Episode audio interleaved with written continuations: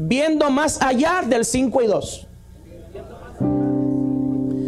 Entonces, cuando eh, pusimos eso en Facebook en esta mañana, muchas personas preguntan 5 y 2, ¿qué es eso? Eh, y más ahorita, pues vamos a entrar en lo que es la historia.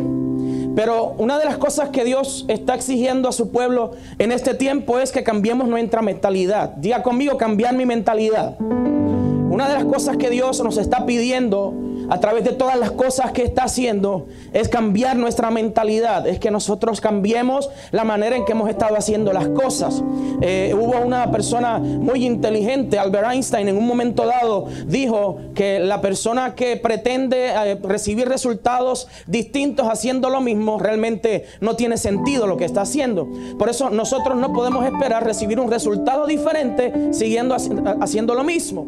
Por eso en lo que Dios está moviendo en este tiempo es tratando de llevar a la iglesia a su verdad a través de la palabra, enfocándonos en la figura de Cristo, olvidándonos un poco de los cultos proféticos y enfocándonos en los cultos de transformación, porque cuando la gente es transformada, lo profético cobra vida. La situación que nosotros hemos estado viviendo es que queremos despertar lo profético sin gente transformada.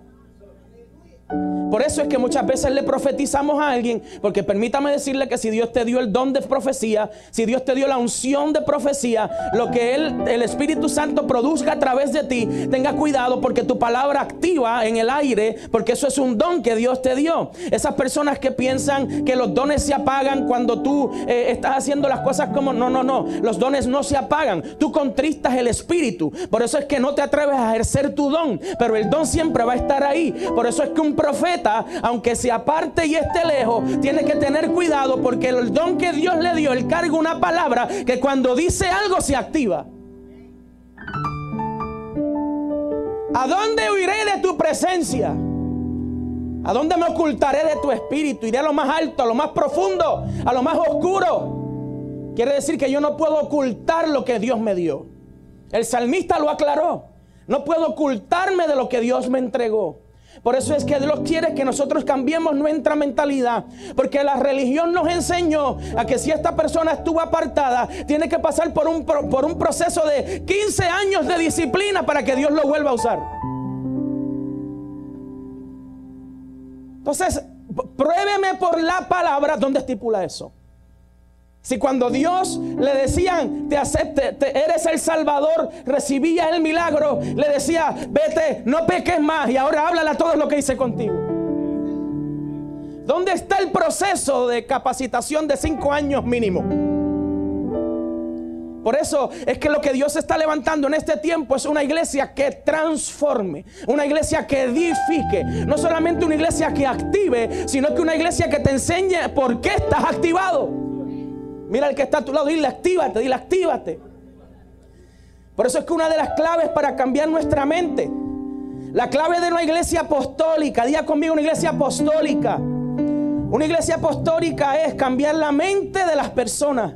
Estamos cambiando dogmas, cambiando costumbres, creencias de una cultura religiosa, llevando a la gente a no solo depender de Cristo, sino a producir en Cristo. ¿Vio la diferencia? Nosotros, la iglesia apostólica, no simplemente le estamos diciendo actívate, sino que te estamos diciendo para qué va a funcionar esa activación. Dile al que está a tu lado, actívate, dile actívate. Nosotros en la cultura puertorriqueña hemos establecido a través de los años una cultura de dependencia. Día conmigo, dependencia.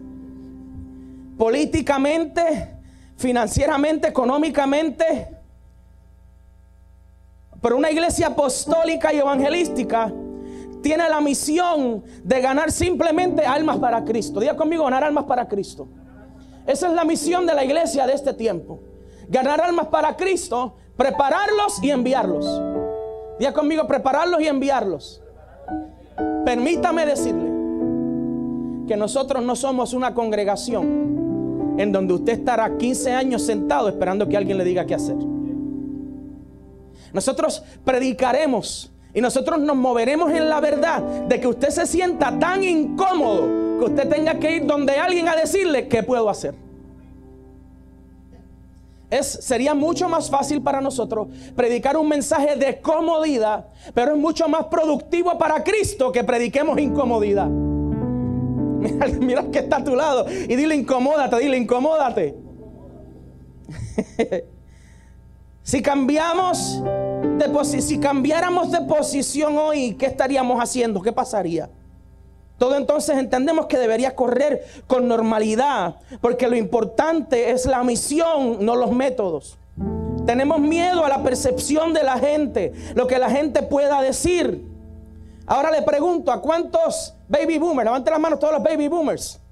No les permitían ir al cine. Levanten la mano los que decían que sí en el maro. Ya sea nuestro. Ahora le pregunto, ¿usted no iba al cine porque no le gustaba o porque no le permitían?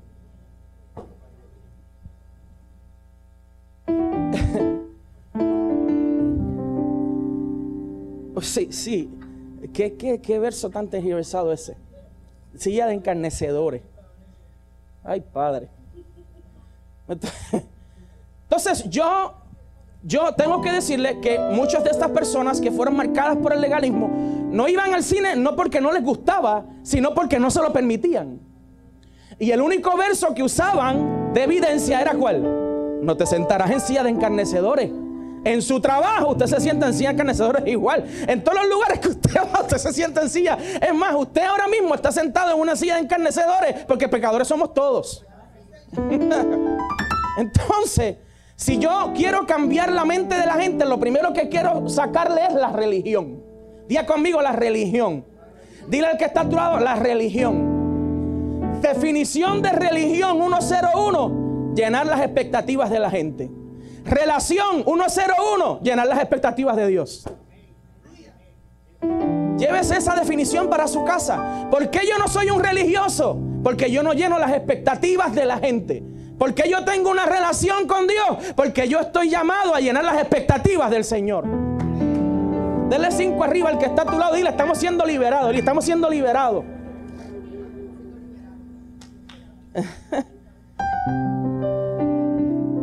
Entonces, vamos a enfocarnos un momento en la figura de Cristo.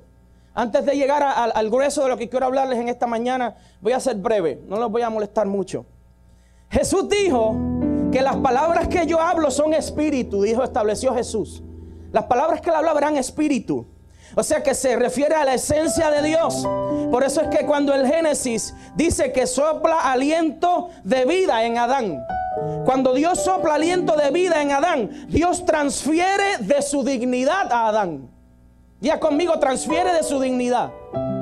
Por eso es que la palabra no establece que dice que hizo así con la mano y se levantó el polvo. La palabra no dice que y él pasó y la tierra que se levantó formó al hombre. Nada de eso es poético. Lo que la palabra estableció fue que lo mismo que él hizo al principio, que fue decir de esa misma acción que es el verbo, dijo, ahora yo voy a soplar vida para que mi esencia sea en el hombre. Todo se trata del verbo. Por eso es que Juan 1.1 dice en el principio, él es el verbo y el verbo era y estaba con Dios.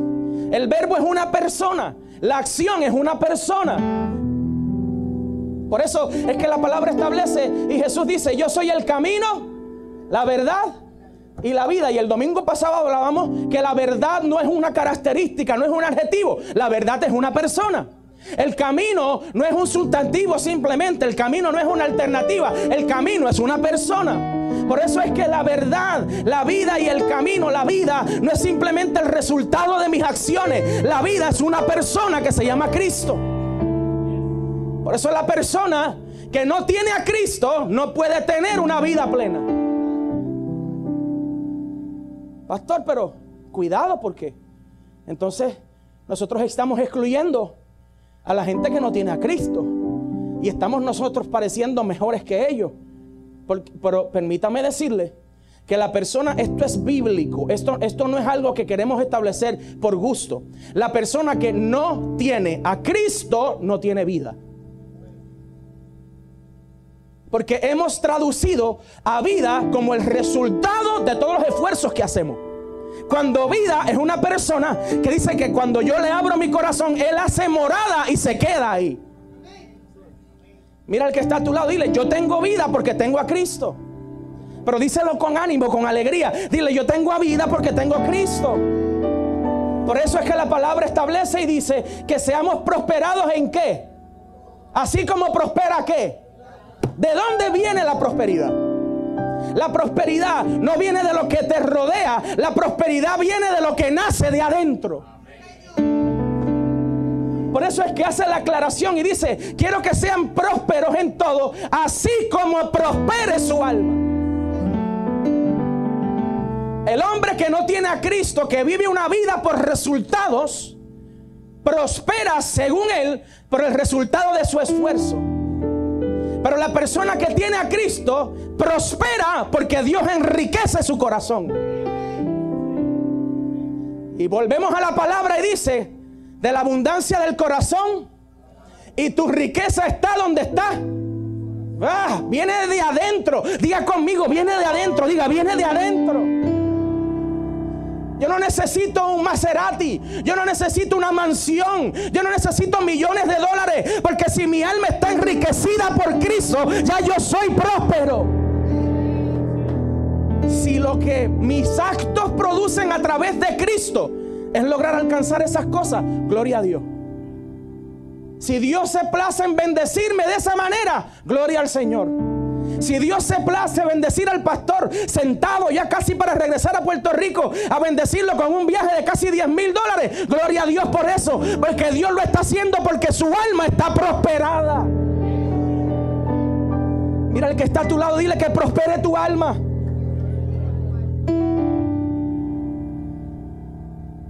Si, si ir a autos hermanas va a provocar que tu mente y que tu capacidad de complacer a los demás te va a llevar a prosperar una prosperidad externa, no vaya. Si el Iris la verde y tú sabes e hiciste el cálculo en contabilidad y sabes que te pueden aprobar el Mercedes y vas a garaje Isla Verde y pides el C230 MG del año 2018 porque ya tú hiciste el cálculo y dices, sabes, financieramente esto me lo tienen que aprobar. Pero en tu mente está que te lo aprueben para pasárselo por el frente a los demás y que vean que estás próspero. No lo hagas. Porque estás comprando maldición. Estás comprando algo que vas a hacer para que la gente vea que eres próspero, pero tú no te vas a sentir próspero. Porque lo compraste con una actitud que no era la correcta. Eso no es una persona próspera en el alma. La persona que está próspera en el alma busca el beneficio de los demás, no el propio. Mira al que está a tu lado, dile prospera, dile prospera, dile prospera. Esta iglesia nos está llamando a prosperar. Casajaves creen la prosperidad, pero estamos comprometidos a que prospere su alma. Si usted se convierte en un cristiano próspero en espíritu, todas las demás cosas vendrán por añadidura. Mira el que está a tu lado y dale cinco arriba. Dile prospera, dile prospera. Aleluya. Está siendo bendecido en esta mañana. ¿Me está entendiendo en esta mañana? Vamos directo, rapidito a donde Dios llama a Moisés. Diga conmigo Moisés. Diga Moisés. Evidencia de que cuando Dios te llama, traspasa dignidad. ¿Sabes por qué? Cuando habla en, en la palabra Éxodo capítulo, Éxodo capítulo 3. Vaya conmigo, búsquelo. Éxodo capítulo 3. Quiero hacer algo rapidito antes de terminar. Éxodo capítulo 3. Dice Moisés cuidaba las ovejas de su suegro Jetro, que era sacerdote de Madián, y un día las llevó a través del desierto y llegó hasta el monte de Dios, que se llamaba Oreb. Ahí el ángel del Señor se le apareció en una llama de qué? De fuego en medio de una zarza. Moisés se fijó bien y se dio cuenta de que la zarza ardía con el fuego. ¿Qué hacía la zarza? Ardía con el fuego, pero no sé qué. No sé qué. No sé qué. La zarza ardía en fuego, pero no se consumía. Ahí usted puede entender la palabra que dice que la bendición de Dios no añade tristeza con ella. Esa es la diferencia de un hombre que es bendecido porque prospera en el espíritu, doctor. Porque las bendiciones no te consumen. Por eso es que cuando tienes y tienes y Dios te bendice y logra y compras tremendas casas y tremendos carros, eso no significa nada. Y si algún día tienes que sacar la llave y bendecir a alguien, lo hace. Porque eres algo que está ardiendo pero no se consume. Lo que estaba tipificando Dios era, te voy a bendecir tanto. La gente va a ver a ti algo que va a arder, va a ser diferente, pero no te va a consumir. Luego más adelante, vamos a seguir leyendo. Luego más adelante dice esto, mire. Entonces pensó, qué cosa tan extraña, día conmigo extraña. Voy a ver por qué no se consume la zarza. Pero cuando voy a ver la explicación, Dice el verso 4, cuando el Señor vio que Moisés se acercaba a mirar, dice, lo llamó desde la zarza, Moisés, Moisés, aquí estoy, contestó Moisés. Entonces Dios le dijo, no te acerques y descálzate, porque el lugar donde estás es que sagrado. Hmm. Descálzate. Tienes que entrar a este lugar con otra mentalidad. Moisés no podía entrar siendo Moisés. Moisés tenía que entrar cuando escuchara que el yo soy iba a estar con él. Por eso es que le dije lo de autos hermanos de la verde, de lugares tremendos. No se meta a entrar a situaciones que usted todavía no se ha descalzado para enfrentarla.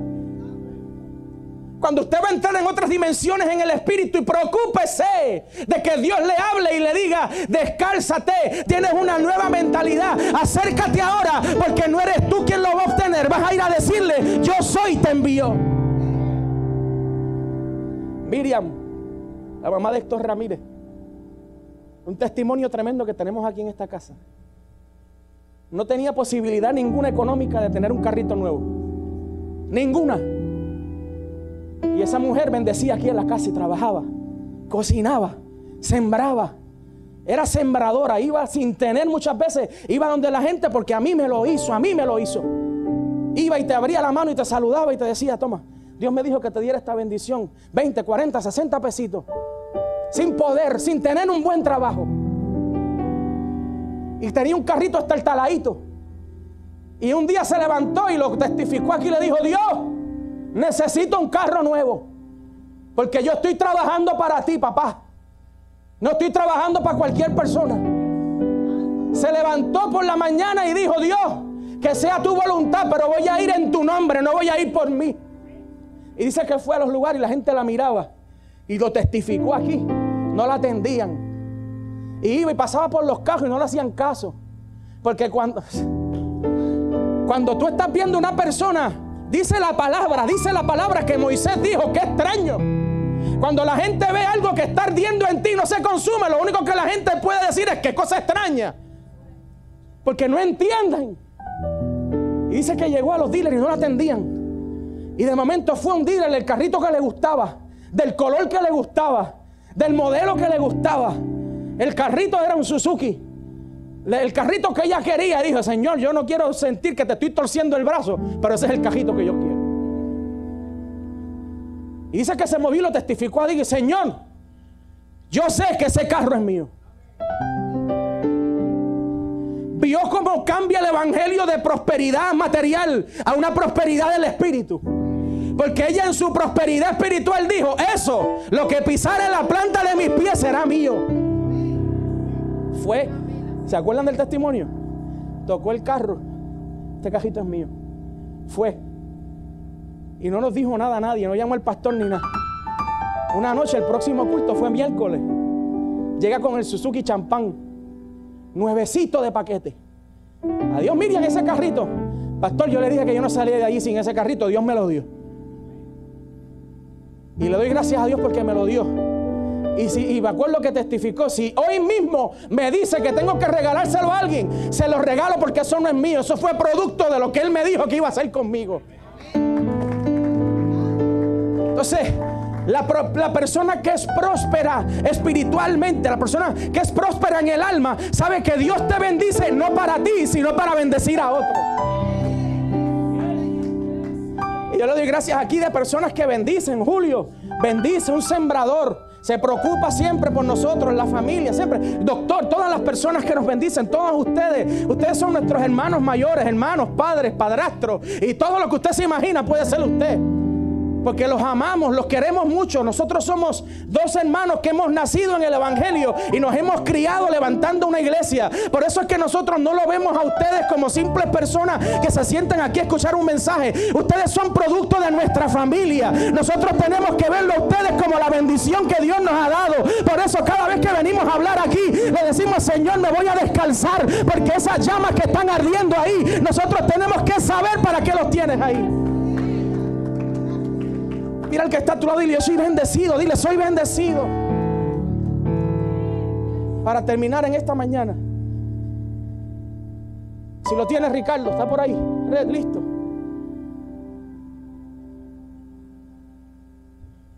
Cuenta la palabra. Y dice que estaban en un lugar y estaban los discípulos.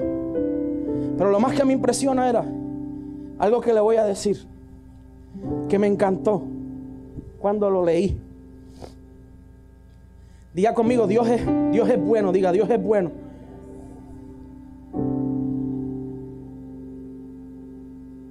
Hay cosas que nosotros no podemos explicar, pero Dios nos las hará entender. Entonces, Marcos 6 y Mateo también lo relata. Mateo capítulo 14, verso 13. Mateo 14, 13. Nos relata de la alimentación de los cuantos. ¿A cuántos se alimentaron ahí? Diga conmigo cinco mil. Diga cinco mil. Entonces, una de las cosas que más me gusta es que antes de leer esto vamos a ir varios minutos breves a entender cómo sucedió esto. Si usted lee un poco y profundiza en la palabra, se da cuenta que muchas veces predicamos simplemente de los cinco panes y dos peces, pero no entendemos qué hacían los discípulos ahí. Ellos venían después de un viaje misionero, volvieron a encontrarse con Jesús y le explicaron todo lo que habían hecho. ¿Qué fue lo primero que hicieron? ¿Qué fue lo primero que hicieron? ¿Le explicaron qué? Estoy hablándole de historia, quizás eh, no, no, no, no lo ve ahí directo al verso que le estoy dando, pero es un poquito de historia de lo que estaba pasando ahí. Dice que los apóstoles le contaron rápido todo lo que habían hecho en su viaje misionero, todo lo que habían hecho.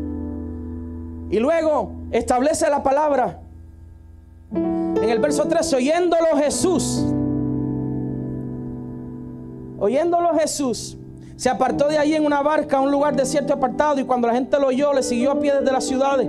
Saliendo Jesús vio una gran multitud y tuvo compasión de ellos y sanó a los que de ellos que estaban enfermos. Cuando anochecía se acercaron a sus discípulos diciendo, el lugar es desierto y la hora ya pasada, despide a la multitud para que vayan por las aldeas y compren de comer. Día conmigo, comer.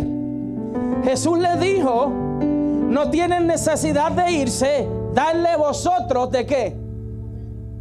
Porque ustedes me vinieron a mí a decir todo lo que habían hecho en el viaje misionero. Ustedes están encendidos, aparente y alegadamente están encendidos. Y me hablaron de todo y todas estas cosas y todas las cosas que hicieron. Entonces quiere decir que ellos no tienen necesidad de irse. Denle ustedes de comer. Porque están activados. Están en la unción, como dirían ahora. Entonces, y ellos dijeron, no tenemos aquí que, sino cinco panes y dos que y él les dijo que, traédmelos acá. ¿Dónde los puse? Míralo aquí. Traédmelos acá. Yo me imagino que fue una situación como esa. Traédmelos acá.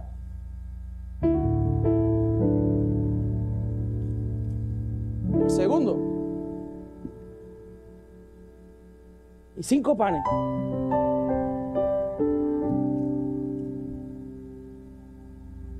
La magnitud de la realidad que ellos tenían frente a ellos.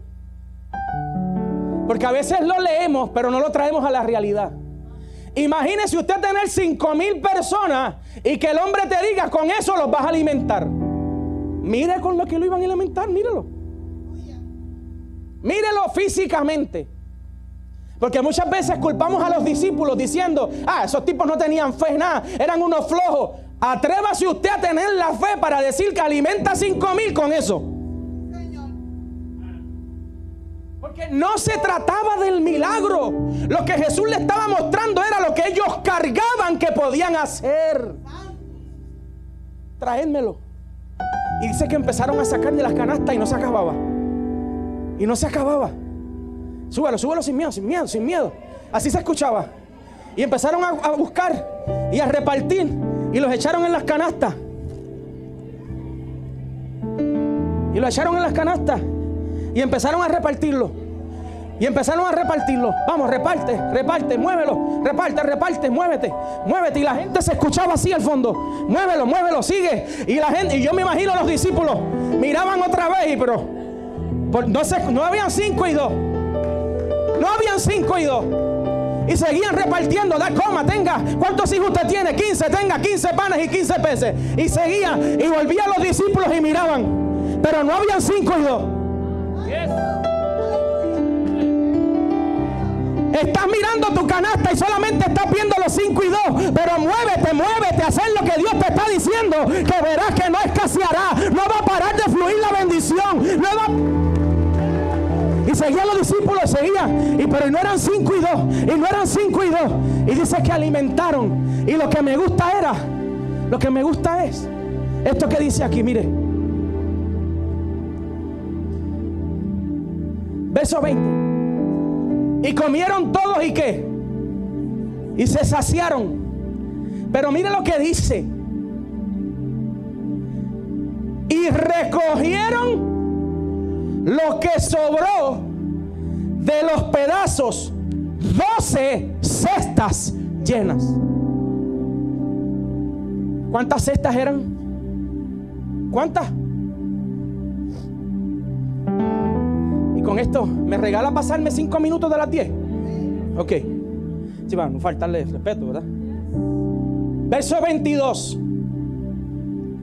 Enseguida Jesús hizo a sus discípulos entrar en la barca. Aquí es que se pone bueno. Porque no se trataba del milagro. Ahora los voy a formar a ustedes. Y dice, e ir delante de él a la otra ribera, entre tanto que él se despedía de la multitud. Despedida la multitud, subió al monte a orar qué? Aparte. Y cuando llegó la noche estaba allí qué? ¿Estaba qué? Solo. Y ya la barca estaba en medio del mar azotada por qué? Porque el viento era qué? Contrario. Mas a la cuarta vigilia de la noche Jesús vino a ellos andando qué? Andando qué? Que tú viste a un hombre que multiplicó cinco panes y dos peces. Y tú seguías repartiendo panes y peces. Y tú no puedes identificar ese hombre sobre el mar.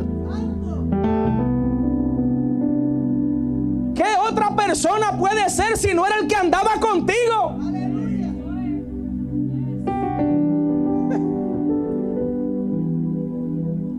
Cuando te enfocas en la tempestad, te desenfocas espiritualmente.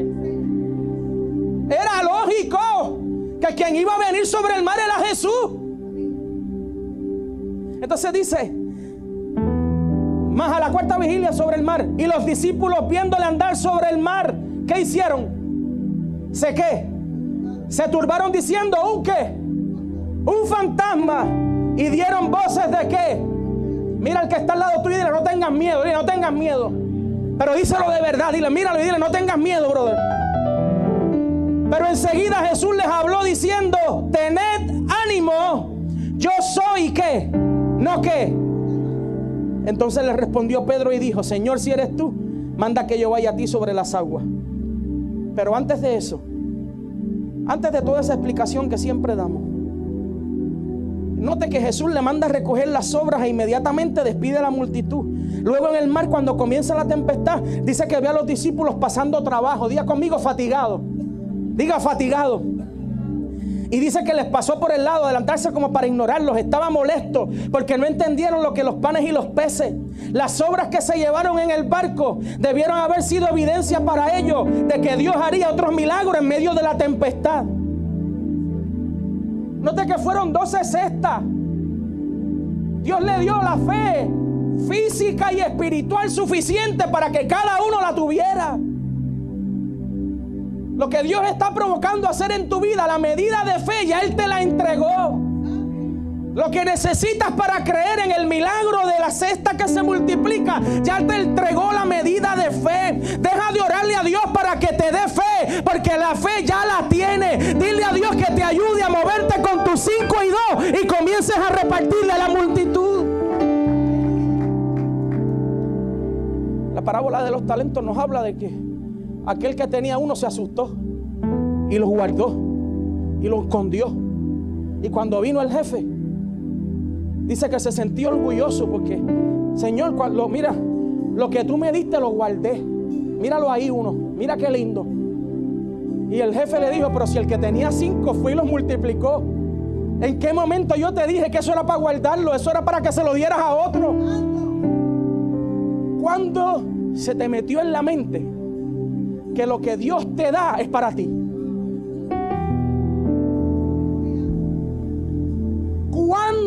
Se nos metió en la mente que lo que Dios te da es para mí?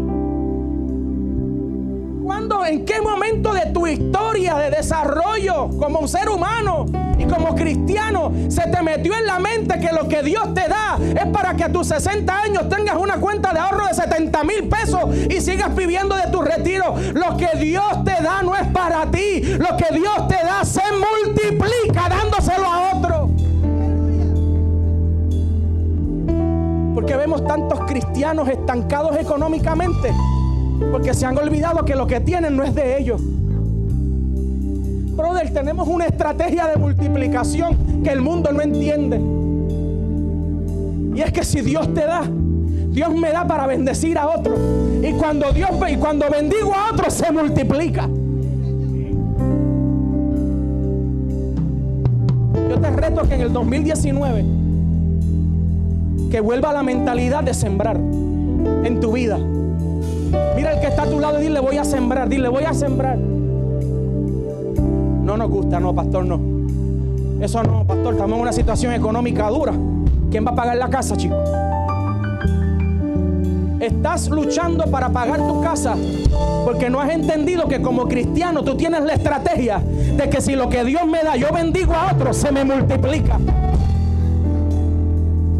entienda un hombre con la muela sangrando que no tenía la expectativa ninguna de que iba a salir allí con algo, se lleva un viaje de casi 10 mil dólares porque decidió sembrar lo que tenía.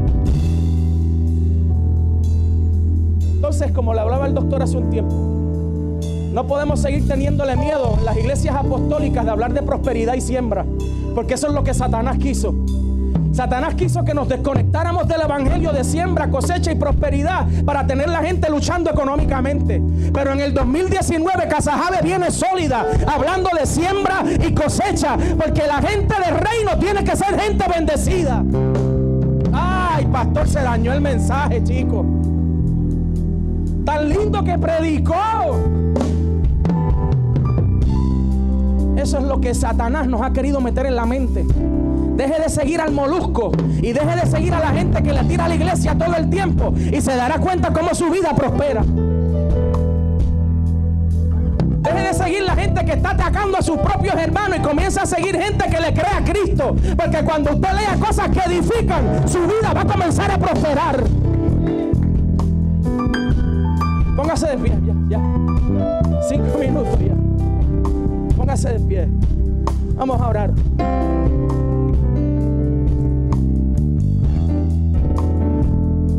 Mire, hace unos meses atrás, bueno, hace básicamente bastante tiempo, hace como un año, año y medio, podemos decir, vamos a un promedio de dos años.